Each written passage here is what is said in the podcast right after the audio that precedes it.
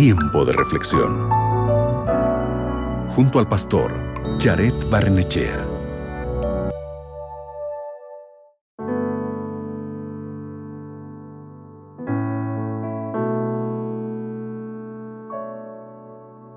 ¿Has sufrido alguna vez una decepción? ¿Cómo te sentiste?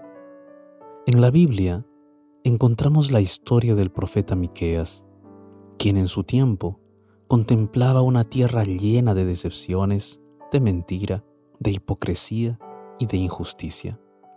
Ya no percibía la justicia, no veía personas justas, no veía personas moralmente buenas, solo veía heridas y desilusiones.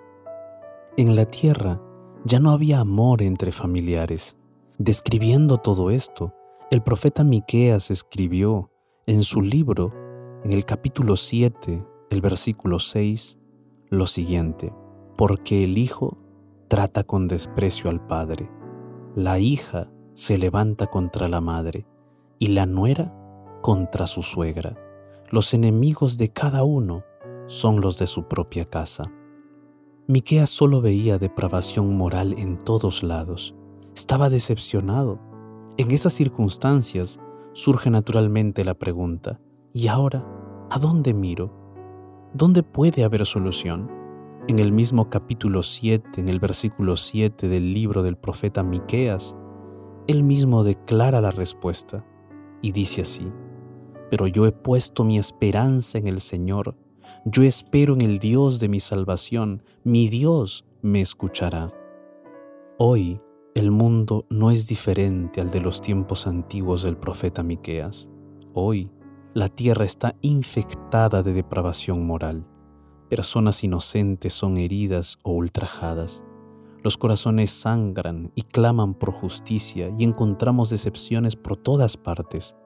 Como resultado de todo esto, hay sed de encontrar solución para los dramas actuales de la tierra. Hombres y mujeres buscan una salida para esta situación. Pero ¿a dónde ir? ¿Dónde encontrar paz y alivio para tanto dolor? La respuesta está en Dios. Él es nuestra única salida. La única esperanza es Jesús. Él levanta al cansado y al afligido, quiere darnos gratuitamente la salvación, nos ofrece una patria mejor. En un mundo decepcionante, la única salida es Dios. Corre a los brazos de aquel que nunca decepciona. Coloca tu esperanza en aquel que es amor, justicia y misericordia. El día de hoy yo quiero invitarte para orar, para que podamos encontrar en Dios esa paz, ese amor y esa misericordia que necesitamos. ¿Te parece? Cierra tus ojos, ora conmigo. Bendito Padre Celestial